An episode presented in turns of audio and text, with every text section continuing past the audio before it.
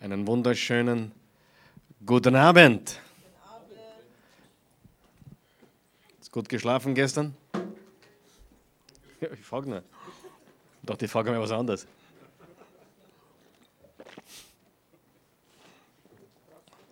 Na. So, ich habe euch heute etwas mitgebracht oder ausgedruckt. Vielleicht können wir das kurz verteilen.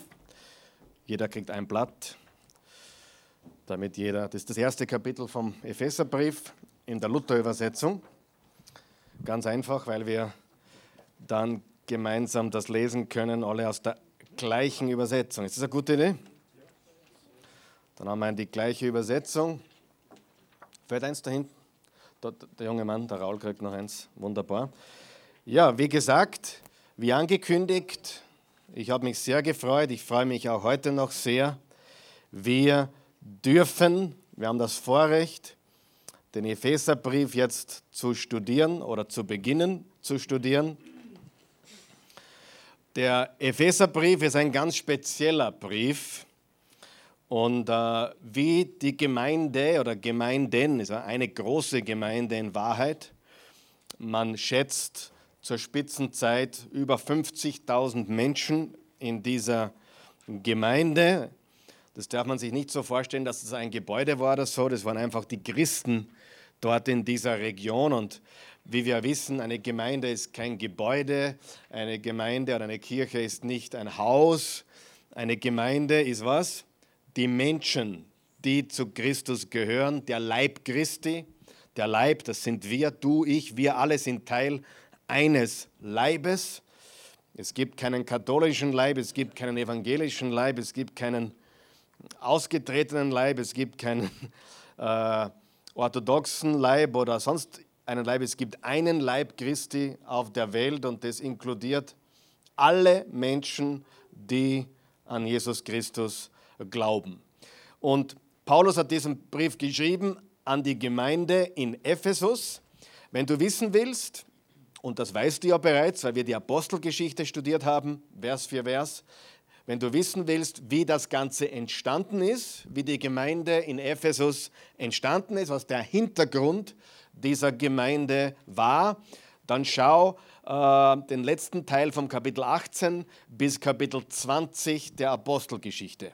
Also äh, zum Ende seiner zweiten Missionsreise war er kurz dort in Ephesus und dann in der dritten Missionsreise war er eine ganz lange Zeit dort. Er war dort, also Paulus war dort über zwei Jahre und hat dort Missionsarbeit geleistet, hat dort das Evangelium verkündigt. Viele, viele, viele Jesus-Nachfolger sind entstanden. Also diese Zeit in Ephesus war überaus effektiv. Auch in Korinth war er sehr lange, Kapitel 18 der Apostelgeschichte. Aber in Ephesus war er auch sehr lange, also über zwei Jahre, wo er gewirkt hat, wo er sehr effektiv war, wo er sehr effizient war, wo viele Jesus-Nachfolger entstanden sind. Ephesus war eine interessante Stadt. Es ist in der heutigen ähm, westlichen Türkei, da in der Gegend von Izmir, wenn du davon schon gehört hast. Das nannte sich damals Asia, also die Gemeinden in Asien, spricht nicht von Japan oder Korea, sondern wenn du zum Beispiel in der Offenbarung liest, die sieben Gemeinden in Asien, ähm, wo Ephesus eine war, und Thyatira, Philadelphia, Laodicea, also sieben Gemeinden sind es, ich will nicht alle aufzählen jetzt, Außerdem fallen mir gerade alle ein. um ehrlich zu sein, nein, ich, wenn, ich, wenn ich drauf ankomme, nein, ich will euch das nicht beweisen, jetzt muss ich nichts beweisen. Auf jeden Fall ist diese Gemeinden in, in Asien oder Kleinasien hat nichts mit Asien zu tun, wie du heute Asien siehst, sondern ist diese kleine Gegend äh, an der westlichen Küste der heutigen Türkei nicht viel größer wie die Schweiz, also eine sehr kleine, kleine Gegend. Und da war auch Ephesus, eine große Stadt, ein Zentrum der Anbetung römischer und griechischer Götter. Also es war ein religiöses, spirituelles, nicht positiv, also durch, durch Paulus ist dann natürlich der Glaube an Jesus gekommen, aber ursprünglich war Ephesus das Zentrum der Anbetung vieler römischen und griechischen Götter, unter anderem auch die Göttin Artemis oder Diana, ja, wo auch der Tempel dort gestanden hat. Und, äh, und wie Paulus gekommen ist, haben die ganzen Silberschmiede große Einbußen gehabt in ihrem Geschäft weil sie plötzlich nicht mehr an diese falsche Göttin glaubten, sondern begonnen haben, an Jesus zu glauben und dieses Geschäft nicht mehr brauchten. Also das Geschäft brach zusammen und die Leute brauchten diese okkulten Dinge nicht mehr. Also ganz ehrlich, je mehr Jesus sich ausbreitet in unserem Land, oder wenn es so sein soll, und wir beten und hoffen dafür, äh, umso weniger sollte das Geschäft mit dem Horoskop boomen, je, umso weniger sollte das Geschäft der Esoterik boomen. Und ich darf festhalten, dass äh, die Esoterik allein in Österreich ein, eine Milliardenindustrie ist, also eine Milliardenbranche ist. Aber ich sage dir etwas, wenn das gleiche passiert wie in Ephesus damals, dann wird dieses Geschäft mit all den okkulten Dingen und all den esoterischen Dingen genauso zurückgehen wie damals in Ephesus. Die brachten ihre Götzen und ihre ganzen Dinge, äh, alle, alle Sachen, die mit dem Okkulten zu tun haben, brachten sie in die Mitte der Stadt und haben ein Feuer angezündet. Und, äh, und ja, die ganzen Silberschmiede äh, haben dann gegen den äh, Paulus einen Aufstand angezettelt, weil eben Jesus die Kraft des Evangeliums dafür gesorgt hat, dass die Menschen diesem Götzendienst, dieser Esoterik nicht mehr gefolgt sind. Also es war eine Hochburg für Götzendienst und Esoterik. Und Freunde, das ist in unserer Zeit heute. Wir leben in einer postchristlichen Zeit. Wir leben in einer Zeit, die, die immer weniger christlich wird, äh, vor allem in Europa. Das muss man ganz klar so sagen. Wir predigen das Evangelium aber allein seit meiner Kindheit ist es schon eine ganz andere Welt, was das Christliche betrifft, auch die christliche Tradition hier in, in, Österreich, zumindest am Land, wo ich aufgewachsen bin, war das noch sehr extrem. Also wir leben in einer postchristlichen Zeit, in einer postchristlichen Kultur und das Geschäft mit Esoterik, Götzendienst, äh, Religionen etc. boomt, Spiritualität äh, Heilung durch Geistheilung etc., alles was Messen gibt in der Stadthalle, das scheint auch wieder äh, ja, etwas zu boomen. Stimmt es? Ja. Und daher ist es ganz wichtig zu verstehen, dass dieser Brief äh, sehr, sehr gut hineinpasst, auch in unsere Zeit heute. Bevor wir jetzt weiterreden über die Hintergründe, äh, wollen wir ähm, das erste Kapitel lesen. Und wenn wir jetzt das erste Kapitel lesen, will ich, dass du, ich, ich lese aus der Luther-Übersetzung, auch du hast jetzt die Luther-Übersetzung bei dir liegen, das erste Kapitel, passt genau auf eine Seite, 23 Verse, möchte ich, dass du vor allem in den Versen 3 bis 14, 3 bis 14, und das ist ein Satz im Urtext, das hast du richtig gehört. Verse 3 bis 14 ist ein Satz im Urtext. Wenn ich Bücher schreibe, schimpft meine Lektorin immer mit mir, weil ich so lange verschachtelte Sätze schreibe. Ja, noch ein Nebensatz und noch ein. Und das hier ist ein verschachtelter Satz hoch 10, also zwölf Verse, ein einziger Satz im Urtext. In der deutschen Sprache äh, wird er ein bisschen besser aufgegliedert, aber in der griechischen ist es ein wunderbarer, schöner poetischer Satz. Und wenn wir diesen Satz dann lesen, Verse 3 bis 14, achte auf die Worte durch Christus, in Christus, in ihm, also alles, was in ihm oder in Christus ähm, mit dem zu tun hat. Und das ist auch gleich das, was du dir merken solltest, gleich am Anfang. Die wichtigsten Worte, die wichtigsten Worte im Epheserbrief oder oder darum, wo, wo es wirklich darum geht, ist in Christus. Wer wir in Christus Jesus sind. Im Galaterbrief geht es darum, wie wir, wie wir gerettet werden, wie wir ewiges Leben haben. Und das ist durch den Glauben. Und wie wir leben, ist durch den Glauben. Und die wesentlichsten Worte im Epheserbrief sind die Worte in Christus. Dass wir alle durch den Glauben vereint sind in einer großen himmlischen Familie. Das ist ein sehr wichtiger Kontrast zum Alten Testament. Das Alte Testament hat auch eine große Familie. Wie hat das geheißen? Israel. Israel. Israel, ja, das Volk Gottes im Alten Testament und war ein irdisches Volk. Jetzt im Neuen Testament gibt es das in der Form nicht mehr. Es gibt auf der einen Seite auch im Reich Gottes unter Christen sehr viele, die extrem Israel bezogen sind. Und dann gibt es welche, die Israel überhaupt nicht schätzen. Äh, ich sage, wir sollten Israel hochschätzen, aber Israel ist nicht mehr wirklich das große Thema. Ist Israel immer noch wichtig in Gottes Augen? Ja. Jerusalem, das, was dort passiert heutzutage und dass Israel das erwählte Volk Gottes des Alten Testaments ist, auch das ist immer noch Realität. Aber im Neuen Testament geht es nicht mehr, pass auf bitte, nicht mehr um das Volk Israel, sondern um eine neue himmlische Familie.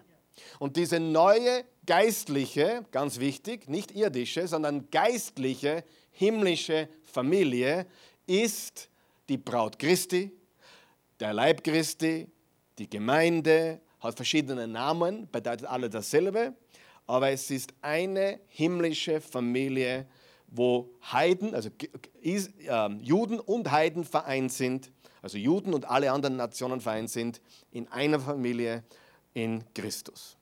Habe jetzt jemanden verwirrt? Niemanden verwirrt, oder? Gut. Lesen wir jetzt das erste Kapitel. Kapitel 1, Vers 1. Paulus, Apostel Christi Jesu, durch den Willen Gottes an die Heiligen in Ephesus, die an Christus Jesus glauben. Also gleich im ersten Vers sehen wir, wer den Brief geschrieben hat. Paulus der Apostel. Äh, und zwar nicht irgendein Apostel, sondern ein Apostel von Jesus Christus. Äh, über Paulus braucht man nicht mehr so viel reden, weil wir haben in der Apostelgeschichte ihn näher kennengelernt. Wir haben im Galaterbrief ihn näher kennengelernt. Und hier wissen wir bereits, wer das ist. Paulus, ein Apostel, ein Gesandter, ein Angelos, ein Botschafter, ist das griechische Wort hier. Das griechische Wort ist Angelos, Botschafter. Christi Jesu durch den Willen Gottes an die Heiligen Ephesus, die in Christus die an Jesus Christus glauben. Gnade sei mit euch und Friede von Gott, unserem Vater und dem Herrn Jesus Christus. Bleiben wir kurz da stehen. An die Heiligen in Ephesus. Und dann erklärt er gleich, was die Heiligen sind, die an Christus Jesus glauben.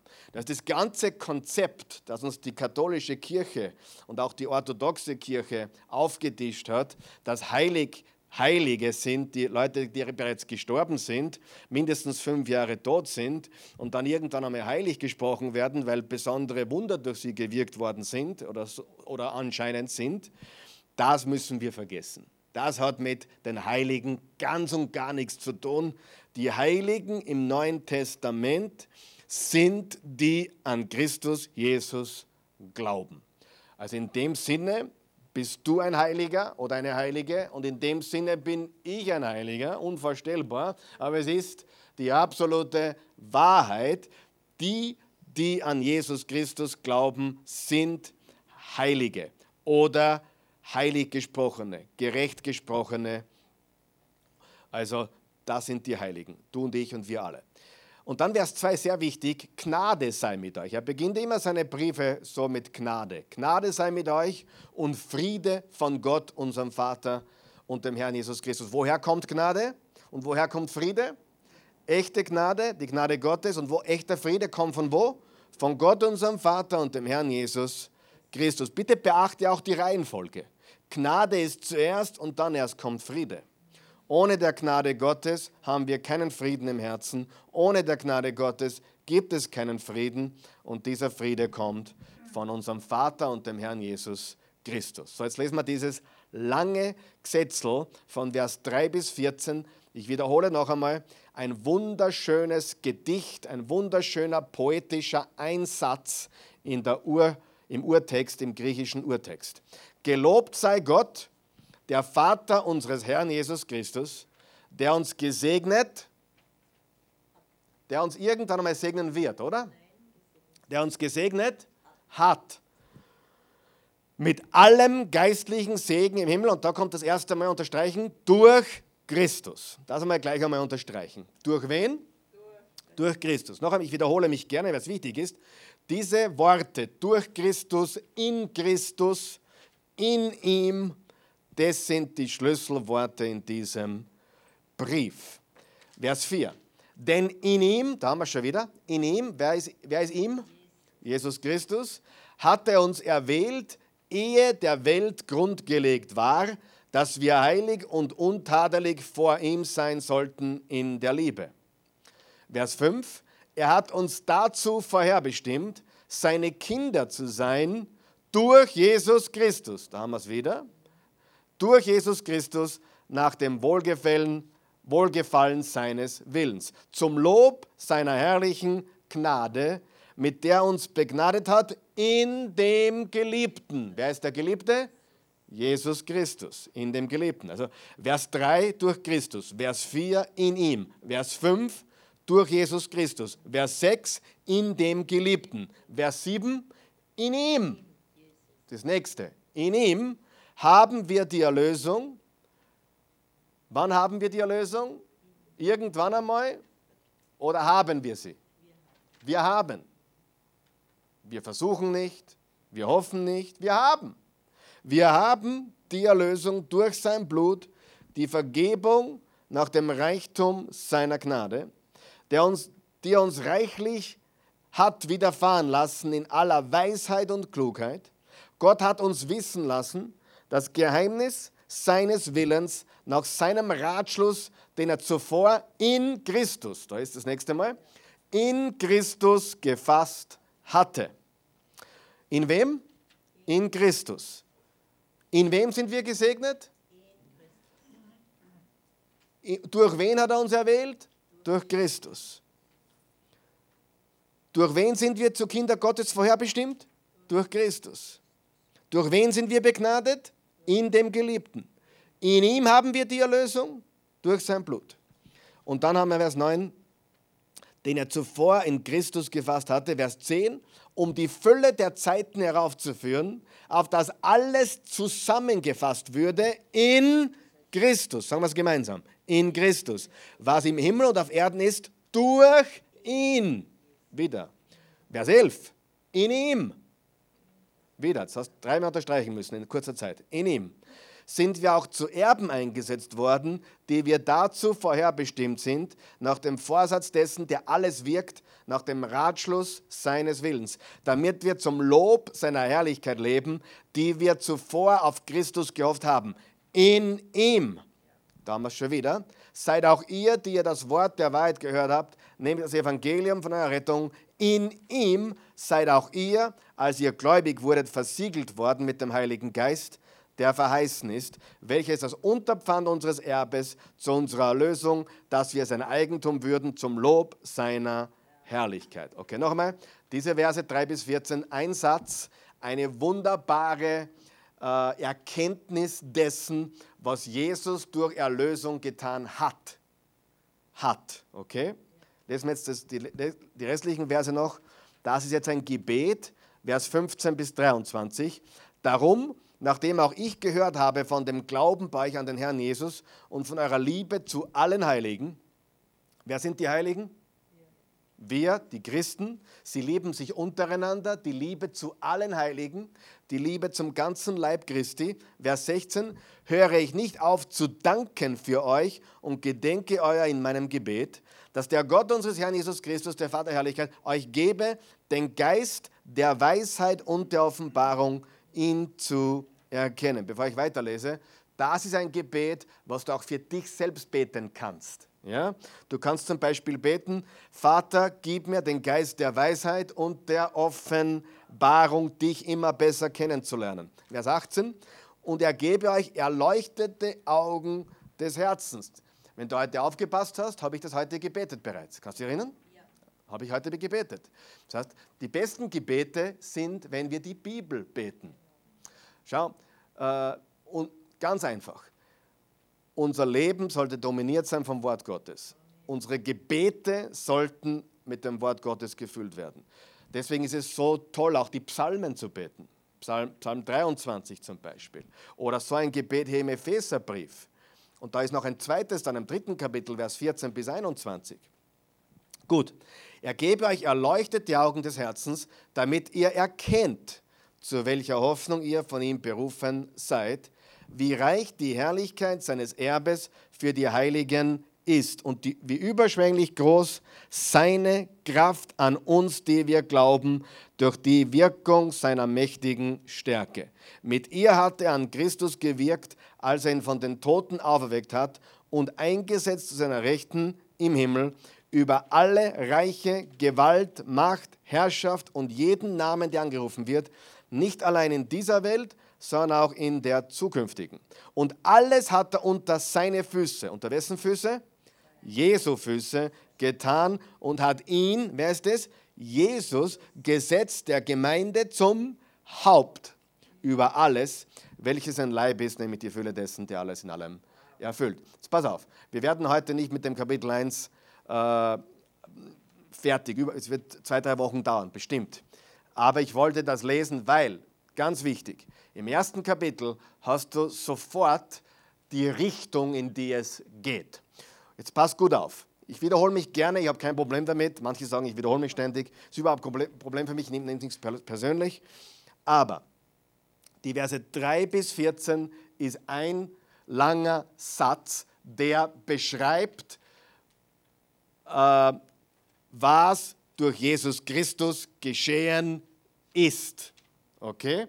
Das heißt, wir schreiben einmal her, Verse, wir sind im ersten Kapitel natürlich, Verse 3 bis 14.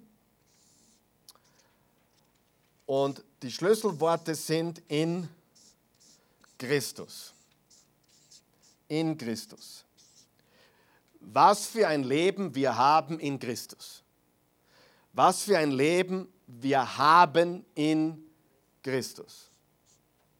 Ist das jedem klar? Was für ein Leben wir haben in Christus. So, und die Verse 15 bis 23 sind ein Gebet. Hast du es mitbekommen? Und da geht es, worum? Wofür betet er? Heile meine große Zehe? Nein. Nein. Äh, heile meine Katze? Mach mich endlich gesund? Nein, was betet er? Weisheit und Erken Offenbarung und Erkenntnis. Ich schreibe mal her Erkenntnis. So, und da haben wir schon einmal sehr viel verstanden heute. Es geht in diesem Buch darum, dass wir Erkenntnis bekommen darüber, wer wir sind in Christus. Er ist das Haupt, wir sind der Leib. Wenn ich meinen Körper anschaue mit Haupt und Leib, dann gehört Haupt und Leib zusammen. Es ist eine Einheit. Und es ist ganz bewusst so gewählt, er ist das Haupt und wir sind der Leib. Wenn du dich jemals gefragt hast, warum heißt die Gemeinde Leib Christi, jetzt weißt du es, weil der, dem Leib fehlt was? Das Haupt. Und erst wenn das, der, der, der Leib das Haupt hat, dann ist es vollkommen. Darum geht es in diesem großartigen Brief. Sehr tief dieser Brief. Also im Positiven meine ich jetzt. Sehr tief, sehr reichhaltig. Also mit Sicherheit einer der wichtigsten Teile der Bibel zu kennen. Okay? Wirklich. Vor allem, wenn du schon Christ bist, wenn du weißt, dass du gerettet bist, wenn du weißt, dass du in den Himmel kommst, wenn du weißt, dass du an Jesus glaubst und du verstehen willst, wie du eine Erkenntnis zunimmst und wer du bist in Jesus und was Jesus bereits getan hat, das studierst du. Und das ist eine wirklich wichtige Sache. Klar? Ja? Erkenntnis. Beten tun wir um Erkenntnis. Interessant ist, er betet nicht, dass es bekommen. Er sagt, ihr habt es schon. Das habt ihr. Jetzt müsst ihr es nur sehen und erkennen. Ja? Das, ist, das ist das Erbe, das, was uns gehört. Jetzt müssen wir es endlich erkennen und verstehen. Darum geht es. Okay? Und das war sehr wichtig in Ephesus, weil da war sehr viel äh, Esoterik, sehr viel Wirrwarr, sehr viel Spiritualität. Und wenn du mich schon ein bisschen länger kennst, weißt du, dass ich immer wieder sage, Spiritualität ist nichts Gutes. Warum? Weil wir, nicht, wir sind schon spirituell, weil, weil wir geistliche Wesen sind. Aber wir glauben an Jesus. Und wenn jemand dir sagt, ich bin spirituell, ist es meistens so, dass der ganz was anderes meint. Richtig? Ganz was anderes, in den meisten Fällen. Ja? Und deswegen sage ich das immer wieder, das spirituell. Und die Epheser waren spirituell. Dann kam, dann kam Paulus in die Stadt und äh, sie, sie lernten den echten Jesus kennen, den echten äh, Gott. Okay? So, hat das jeder? Gut. Also Erkenntnis darüber, wer wir in Christus Jesus sind. Wir sind eine große himmlische Familie und wir haben bekommen alle geistlichen Segnungen. Ja? Und ich sage es gleich vorweg, jetzt mache ich mir vielleicht ein paar Freunde weniger, ist wurscht. Aber wenn du die heutige Christenheit anschaust, sie wollen ständig was Irdisches. Sie wollen ständig eine Heilung oder einen Segen oder irgendwas. Und Paulus sagt, wir haben einen geistlichen Segen. Einen geistlichen Segen. Und wer von euch weiß, der geistliche Segen ist weitaus wichtiger wie irgendein körperlicher, irdischer Segen. Ja? Okay. Gut, das nächste, was wichtig ist, dass du verstehst, das haben wir beim Galaterbrief schon gesehen, aber auch hier sehen wir das deutlich, dass dieser Brief in zwei Teile aufgeteilt ist. Und zwar genau in der Hälfte. Wir haben 1 bis 3, Kapitel 1 bis 3 und wir haben Kapitel 4 bis 6.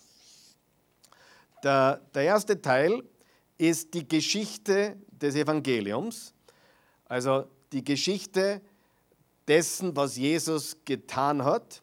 Und der zweite Teil ist unsere Geschichte, wie wir das leben. Okay? Wir könnten also sagen, das ist der geistliche Teil, das ist der praktische Teil.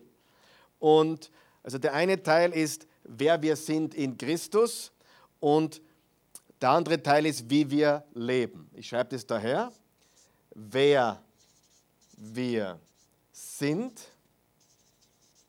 und wie wir leben. Okay? Macht Sinn?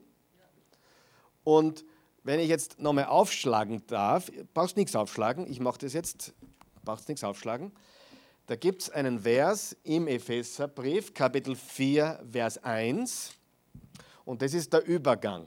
Denn jetzt hör ganz gut zu, was da steht. Epheser 4, Vers 1. Da steht folgendes. Wie beginnt Vers, Kapitel 4, Vers 1? So. Du sagst, was heißt das? So. Das ist ein sehr wichtiges Wort.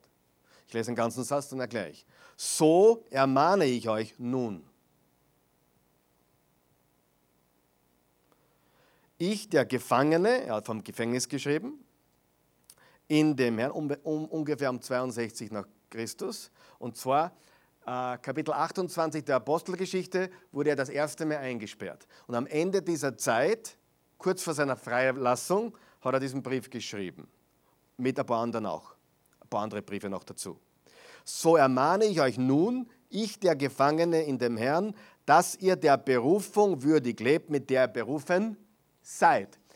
Das, er bezieht sich auf die ersten drei Kapitel. Das ist unsere Berufung. Unsere Berufung ist in Christus. Wir sind berufen zu einem neuen Leben in Jesus. Also das ist, wer wir sind, das ist unsere Berufung und hier ist, wie wir leben, wie wir unsere Berufung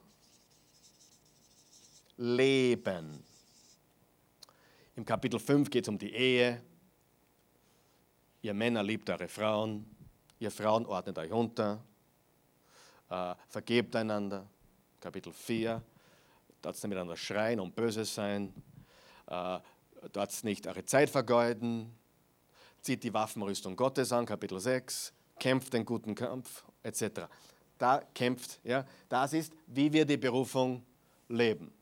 Wenn in England der Prinz geboren wird, vor ein paar Tagen ist wieder einer geboren worden, oder? Ja. ja der kann nichts dafür.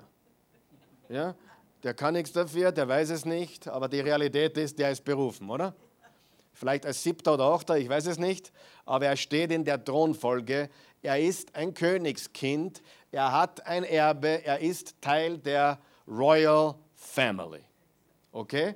Äh, ob er dem einmal gerecht wird, ist eine andere Frage. Ob er dem Schande macht oder Ehre erweist, ist eine andere Frage. Hier geht es genau darum, das kann uns niemand nehmen. Wir sind in Christus, wir sind berufen, wir haben Erlösung, wir haben Erlösung durch sein Blut. Wir sind gesegnet, nicht werden wir mal, wir sind gesegnet mit allen geistlichen Segnungen in der Himmelswelt. Das ist unsere Berufung und das ist, ob wir es würdig leben. Und deswegen lesen wir jetzt Kapitel 4, Vers 1 noch einmal, weil das ist nämlich der Übergangsvers. Und dann, vielleicht setze ich das nicht so deutlich wie ich, aber ich lese noch einmal. So. Ich meine, wenn ein Satz mit so anfängt, was heißt das? Da muss vorher was gewesen sein, oder? So. Jetzt, jetzt, habt, ihr alles, jetzt habt ihr das alles gehört, alles so. Versteht ihr, was ich sage? Ja. So ermahne ich euch nun. Man, man könnte auch sagen, nun. Jetzt habe ich euch alles erzählt über eure Berufung. Nun. So nun. Lebt in der Berufung. So ermahne ich euch nun, ich der Gefangene in dem Herrn, dass ihr der Berufung würdig lebt, mit der ihr berufen seid. Also mit anderen Worten, so. So, jetzt habe ich euch das erzählt, nun lebt so. Versteht? Klar? Also studier den Vers 4 einmal, den Kapitel 4, Vers 1 einmal, dann kommst du drauf, dass das die Wahrheit ist. So, genau, jetzt habe ich so gesagt. Habt ihr es gemerkt? Jetzt habe ich gerade was gesagt, habe ich gesagt, so. Ja, eben. So ermahne ich euch nun, ich, der Gefangene in dem Herrn, dass ihr der Berufung würdig lebt, mit der ihr berufen seid. Also zwei Teile, ein geistlicher Teil, ein praktischer Teil. Das gefällt mir eigentlich gar nicht, geistlicher, praktischer Teil. Wer euch weiß, die praktischen Dinge sind oft die geistlichsten überhaupt. Genau. Putzen ist sehr geistlich. Putzen zeigt ein dienendes Herz, zum Beispiel. Ja? Äh, der, der Frau die Füße massieren ist sehr geistlich. Ja? Braucht viel Demut. Sehr geistlich. Äh, weißt, viele Christen, vor allem Menschen, die gerne was wären, die, die wollen dann immer, keine Ahnung, ein Wort haben und keine Ahnung was. Und lauter so Quatsch. Und, und, und wollen sie wichtig machen. Und die Wahrheit ist, wahre Geistlichkeit zeigt sich in den ganz normalen Einstellungen der Arbeit, der Haltung, des Dienens. Weißt du, dass du geistlicher sein kannst, wenn du jemandens Auto wascht, als jemand, der predigt? Weißt du das? Wenn jemand predigt, um sich wichtig zu machen, was ist seine Belohnung? Nichts. Wenn jemand jemanden, den, den, den Pastor das Auto wascht, weil er einfach Jesus dienen will, oder der Bernadette das Auto wascht, egal wem, oder dem Werner, ist wurscht wem, muss nicht der Pastor sein, was ist das, wenn er es vom ganzen Herzen tut, aus Liebe zu Gott, zu Jesus und zum Menschen? Ist das geistlich? Ist das geistlich? Was ist geistlicher? Geistlich ist nicht, pass auf, geistlich ist nicht, wer du beruflich bist oder was du beruflich machst, sondern warum und wieso und aus welchem Herzen du es machst. Geistlich wird alles, wenn es aus dem richtigen Herzen kommt. Amen. Äh, warum? Schau, was haben wir heute gelernt? Paulus, Apostel Christi Jesu, durch den Willen Gottes an die Heiligen in Ephesus, Ephesus, die an Christus jetzt glauben. Paulus, Apostel Christi Jesu, durch den Willen Gottes. Da könnte jetzt stehen, Bernadette, Krankenschwester, durch den Willen Gottes. Da kann stehen, äh, Freddy, Automechaniker, durch den Willen Gottes. Es ist, äh, wer vielleicht glaubt, jeder sollte gar nicht Pastor sein. Wir brauchen eigentlich gar nicht so viele Pastoren. Wir brauchen mehr Christen, die in der Welt Licht sind und Salz sind. Ja, Radlmechaniker. Ja, ist egal. Warte, muss mal drehen. Der war gut. Er tut Radlmechaniker. Ja. Geistlich ist nicht dein Titel oder deine Arbeit, sondern warum und wieso du es machst und was du dadurch bewirkst. Der war zum Apostel berufen, ich nicht, du auch nicht, aber ich bin halt zum Pastor berufen, zum Lehrer berufen, du bist als Krankenschwester berufen äh, oder als, als, als, als äh, keine Ahnung, äh, was du beruflich alles machen kannst. Ja, und wenn du in der Pension bist, dann tust du dann auch viel für den Herrn Jesus, oder? Du Oma bist, bist du es auch für Jesus. Aus dem richtigen Herzen, egal was du tust. So, okay. Also, das ist die Geschichte des Evangeliums.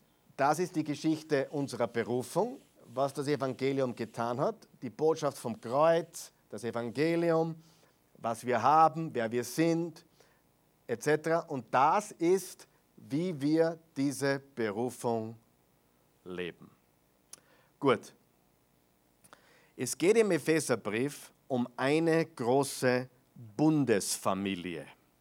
Das heißt, das werden wir im Kapitel 2 dann sehen und so weiter. Da sehen wir, dass Gott durch Jesus aus allen Völkern, Juden und Heiden, alle Nationen eine Bundesfamilie ähm, gemacht hat.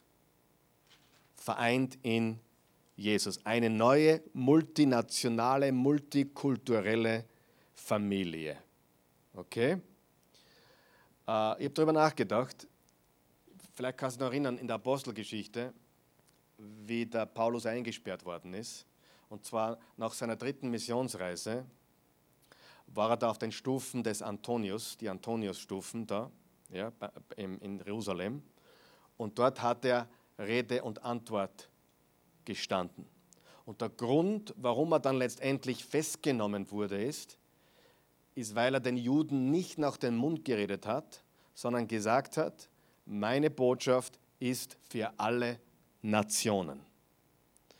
Und äh, das, und bei dem ist, an dem hat er festgehalten, deswegen hat er, hat er das alles dann erlebt, diese Tortur, weil er davon nicht abgewichen ist. Er hätte sich leicht machen können, indem er gesagt hätte können, okay, äh, wir wollen jetzt alle zum Judentum bekehren. Aber er hat gesagt, nein, wir brauchen sie nicht zum Judentum bekehren, sie können direkt zu Jesus kommen, egal ob sie Griechen sind oder Juden oder was auch immer. Und das war der Grund, warum sie ihn dann festgenommen haben und äh, er dann den Rest, fast den Rest seines Lebens, nicht die ganze Zeit. Ich persönlich glaube, dass dann noch eine weitere Missionsreise gab, die nicht in der Bibel steht, und zwar nach Spanien rüber. Ja, er wollte unbedingt nach Spanien. Er war auch auf Kreta, kann man nachlesen, im Titusbrief. Ähm, auf jeden Fall, äh, das ist jetzt nicht so wichtig, aber er ist der Apostel für die Nationen. Und das ist auch der Grund, warum er letztendlich eingesperrt wurde. Gut, also der Epheserbrief, wer wir sind, was wir haben in Christus. Ein paar Gedanken dazu, äh, ein paar Zitate, die ich gefunden habe heute. Einer sagt, ein Theologe sagt, der Epheserbrief ist an Tiefe und Höhe nicht zu übertreffen. So reichhaltig.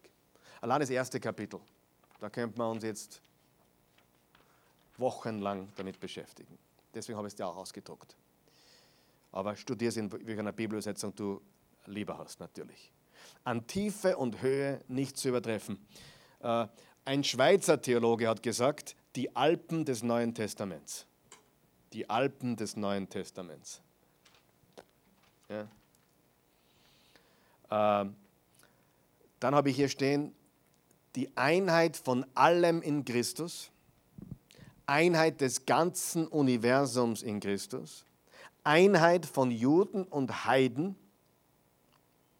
alle Nationen in seinem Leib der Gemeinde in Christus, Gottes Absicht, Gottes Plan, Gottes Ratschluss in und durch seinen Leib in Zeit, Raum und Ewigkeit. Das, das himmlische Volk Gottes. Die Gemeinde, wir Christen sind das himmlische Volk Gottes. Ja? Also, hier auf der linken Seite, die ersten drei Kapitel, noch einmal, geht es um unsere Berufung, wer wir sind in Christus. Es ist eine himmlische Berufung. Es sind himmlische und geistliche Segnungen. Himmlische Segnungen. Wir sind nicht in erster Linie äh, irdisch gesegnet, wir sind in erster Linie himmlisch gesegnet. Wir sind quasi nicht von dieser Welt.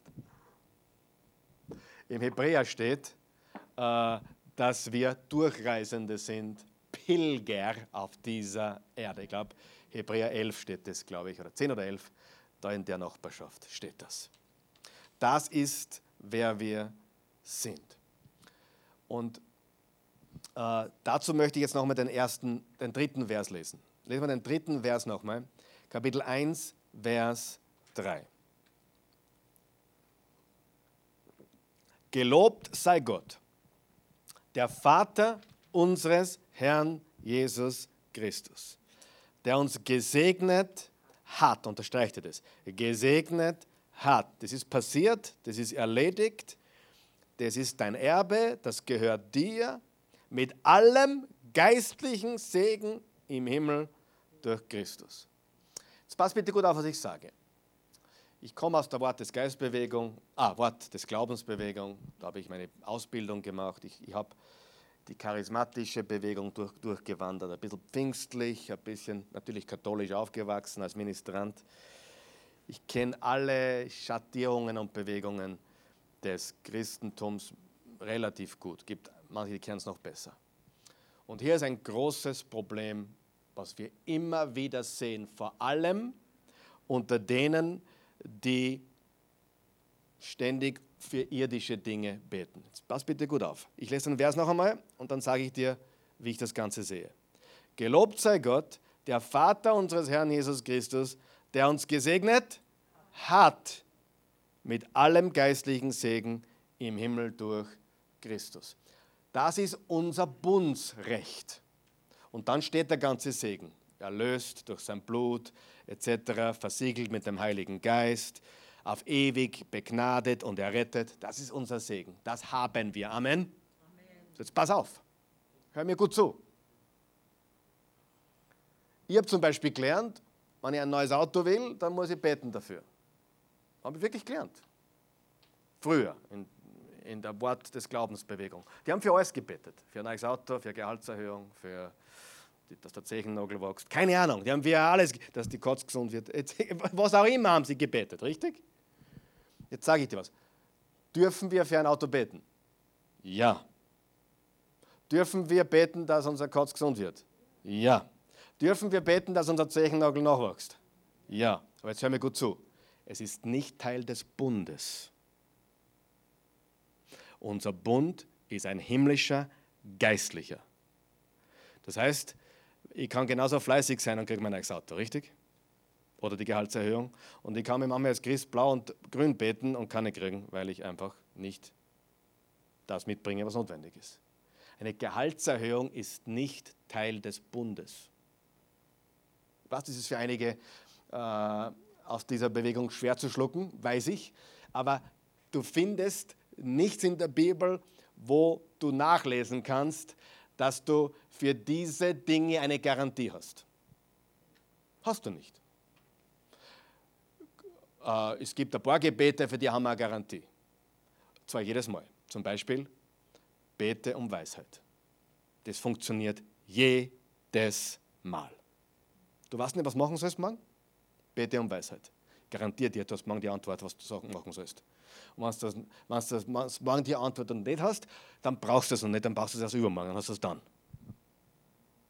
Das Gebet um Weisheit und Erkenntnis ist Teil unseres Bundes. Aber der neue BMW, die Gehaltserhöhung oder die Heilung der Katze oder deines Zehennagels ist nicht Teil des Bundes. Dürfen wir dafür beten? Du kannst für alles beten. Und du solltest für alles beten, wenn du es dir wünscht und bete für alles. Aber sei nicht enttäuscht, wenn Gott sagt, na, nun nicht, ist nicht Zeit, muss nur ein bisschen fleißiger werden. Es ist nicht Teil des Bundes. Und viele in der Charismatik und in dieser Wort des Glaubens haben die Dinge die irdischen Güter sozusagen zum Teil ihrer Bundesansprüche gemacht. Ich hoffe, ihr habt das häufig gut erklärt. Ist eigentlich ein falsches Evangelium. Ja? Und du kannst es beobachten, diese Szene, von der ich gerade rede, die sind sehr, sehr emotional. Worship dreht sich nur um Gefühle. Ich meine, das kriegst du im Bon Jovi-Konzert genauso. Warum weiß ich das? Weil ich dort war. Habe ich recht. So, dann gibt es das andere Extrem, da gibt es gar keine Gefühle. Das ist auch Pfui. Wer liebt auch Gefühle? Ich will jetzt, Gefühle sind wunderbar, aber Gefühle sind nicht das, worauf es unterm Strich ankommt. Okay, ich wollte damit jetzt nur sagen, unser Bund ist ein himmlischer, geistlicher.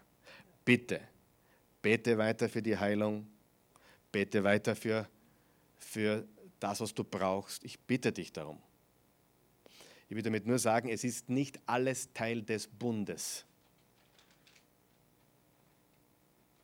Okay? Gut, mehr sage ich nicht. Wir sind eine himmlische, geistliche Familie mit himmlischen, geistlichen Segnungen. Und im Kapitel 4 bis 6 Leben der Berufung, Leben Gottes, das Leben Gottes Leben. Eigentlich heißt es, wie heißt es? Gibt es ein französisches Sprichwort. Ich kann nicht Französisch, darum fällt es mir jetzt nicht ein. Scheibe. Äh, ich bin schon ein Koffer, oder? Jetzt fange ich mit Französisch an. Ich glaube, ich bin krank. ah, äh, Würde, wie, wie, sagt man Würde verpflichtet auf Französisch? Noble, noblesse? Verpflichtung. W, würde verpflichtet. Noblesse oblige. Genau, das meine ich. Noblesse oblige. Was heißt das auf Deutsch? Du kannst auch nicht Französisch. Also mit anderen Worten, würde verpflichtet. Was heißt Noblesse oblige? Noblesse oblige. Was heißt? Verpflichtend. Ja, es bezieht ja. sich. Es ist verpflichtend. Was verpflichtend? Wenn du höflich bist, wenn du. Okay, genau. Was ich damit sagen will ist, unser Erbe, unsere königliche Stellung verpflichtet uns genau. zu einem dementsprechenden Leben. Der Prinz Harry hat verpflichtet nun mal seine Berufung ehrenvoll zu leben. Richtig? Hat er sicher nicht immer getan, aber das würde sich äh, geziemen, oder? Das ist der Punkt. Äh, Gottes Waffenrüstung tragen, seinen Kampf kämpfen, vergeben, wie er vergibt. Zusammengefasst, das ist unsere Berufung und das ist unser Wandel unser Wandel. Und es geht im Epheserbrief sehr um diese neue himmlische Familie, diese neue geistliche Familie. Und ich möchte mit Folgendem abschließen heute, weil der ganze Epheserbrief ja sich mit der Gemeinde beschäftigt, mit dieser geistlichen Familie, die sich Gemeinde nennt oder Leib Christi nennt. Die Gemeinde ist das Höchste in Gottes Augen. Nicht mehr Israel, wie es im Alten Testament war, sondern das neue Bundsvolk ist die Gemeinde Gottes. Amen. Beten wir. Himmlischer Vater, wir danken dir für dein wunderbares, heiliges Wort. Wir sind sehr dankbar für die Tatsache, dass wir dein Wort studieren dürfen. Es ist eine Ehre, es ist ein Vorrecht, es ist ein Privileg. Und das, was du für uns getan hast, verpflichtet uns dazu, dir zu folgen, dir zu dienen, der Berufung gerecht zu werden. Und äh, wir bitten dich, dass du die Augen unseres Herzens erleuchtest und uns Erkenntnis schenkst in Jesu wunderbaren Namen. Ich danke dir, dass dein Wort in uns reich, reiche Frucht bringt und dass es in unserem Leben ja, hervorkommt, dass die Frucht deines Wortes hervorkommt in unserem Leben und reiche Frucht bringt im Leben anderer Menschen. Darum bitten wir dich in Jesu Namen. Amen.